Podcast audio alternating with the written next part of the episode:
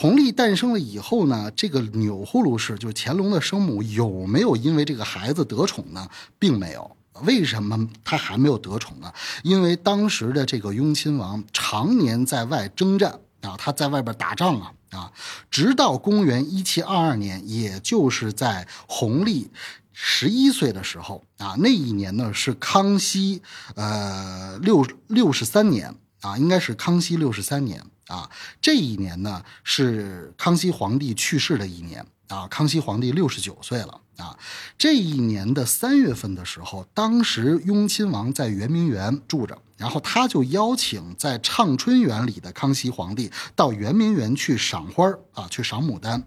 这个畅春园在哪儿呢？畅春园就是现在的北京大学啊，就是现在的北大啊，以前就是畅春园啊，这都是属于皇家的这个呃御用的这种园林。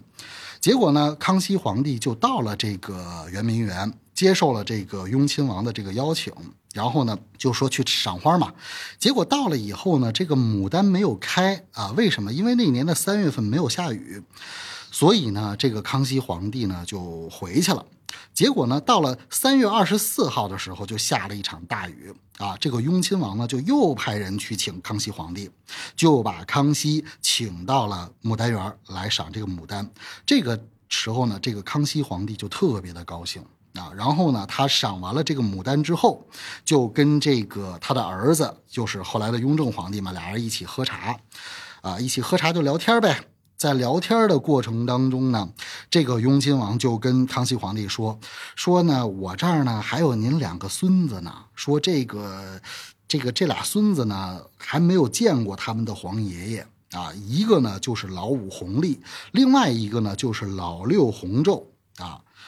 那就说没没见过嘛。那这个康熙皇帝呢，为什么说没见过这个？”他这俩孙子呢？因为当时的康熙皇帝有多少个孙子呢？有一百二十个孙子。那据史料记载，就说当时康熙皇帝这个在所有孙子当中活下来的啊，就只有九十七个啊，只有九十七个孙子活下来了啊。那还还还用了一个只有，那就是说有二十三个孙子都已经夭折了啊，就是弘历和弘昼啊。这个雍亲王想让他见见这俩人。这弘昼是谁呢？这弘昼呢，就是《甄嬛传》里边的这个端妃的孩子。就那个端妃，就是这个病病殃殃的这个，呃，这这这个女人啊。后来呢，就是跟这个甄嬛一波的嘛，啊，最后这个，呃，这个也也是有一个比较好的一个这个结局嘛，啊，就是在《甄嬛传》里她是病病殃殃的，实际上呢。这个实际这个史料当中的这个端妃呢，啊，她是一个什么样的女人呢？她是一个很有情调、很有情趣的这么一个女人，而且呢，她很能喝酒啊，她没事呢就跟这个雍亲王啊，这个一起喝喝酒，那。雍亲王当时是一个什么样的状态呢？就是说他参与了这个九子夺嫡嘛。啊，虽然说史料或者是说这个电视剧里说说他没有参与，最后就是说这个传位给他了。实际上呢，他也是谁不想当皇帝嘛？啊，那所以他有什么样的事儿，在外边有什么样的事都憋在心里边啊。他就喜欢把这个心里话跟这个他这个老婆端妃。啊，说就没事呢，就到他的这个闺房里边啊，两个人喝喝酒，然后吐露自己的心声。所以这两个人的夫妻感情是非常好的啊。雍亲王呢也很喜欢这个端妃啊，就是他是很得宠的。所以当时在这个牡丹园里边赏花的时候，其实原本雍亲王是要让康熙皇帝主要见弘昼这个儿子。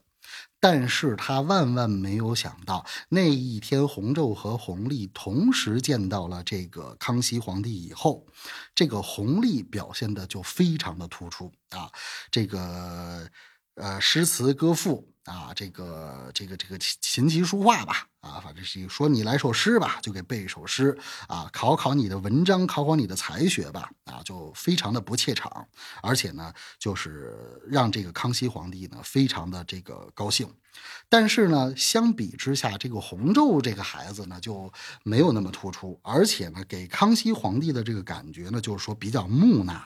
啊，他就有有一种有一种木讷的感觉，所以这个康熙皇帝就对弘历这个孩子印象非常的深，啊，后来呢，就是说康熙就跟雍正皇帝提议说，你能不能把这个孩子留在我的身边啊？那康那雍正皇帝肯定说可以嘛，啊，那这个弘历就带到了康熙的身边，然后康熙就亲自这个教导他啊，天天经常跟这个孙子在一块儿。然后呢，同年就还去了带这个弘历去了木兰围场啊。那其实满族的这个孩子呢，就是六岁就要学骑射，然后一看这个弘历，而且他射箭呀，这个武艺呀也非常好，所以就非常受这个康熙皇帝的这个喜欢。所以当时呢，呃，康熙皇帝呢就是呃跟这个弘历说了一句话，说你的母亲是一个有福之人。啊，实际上就是说，当时就已经暗自的想到了，说就是想把这个皇位传给四子胤禛，也就是雍亲王啊。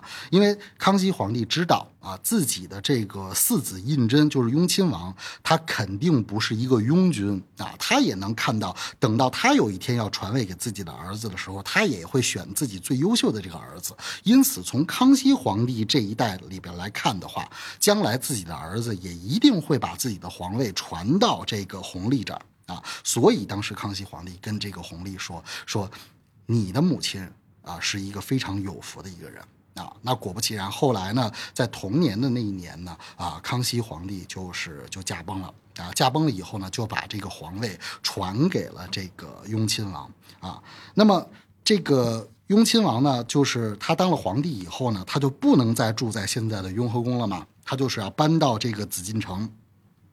他就搬进了这个紫禁城啊，然后后来呢，就把这个雍王府后来改成了这个雍和宫啊，这个就是他的一个背景。那他的老婆、他的孩子就都跟着就是就就走了嘛啊。那也就是说，雍和宫这一块地方啊，它是一个产生了两个皇帝啊和一个太后的一个地方。啊，这个地方呢，它是非常具有皇气、龙气啊、贵族气的这么一个地方。那那么也叫潜龙底。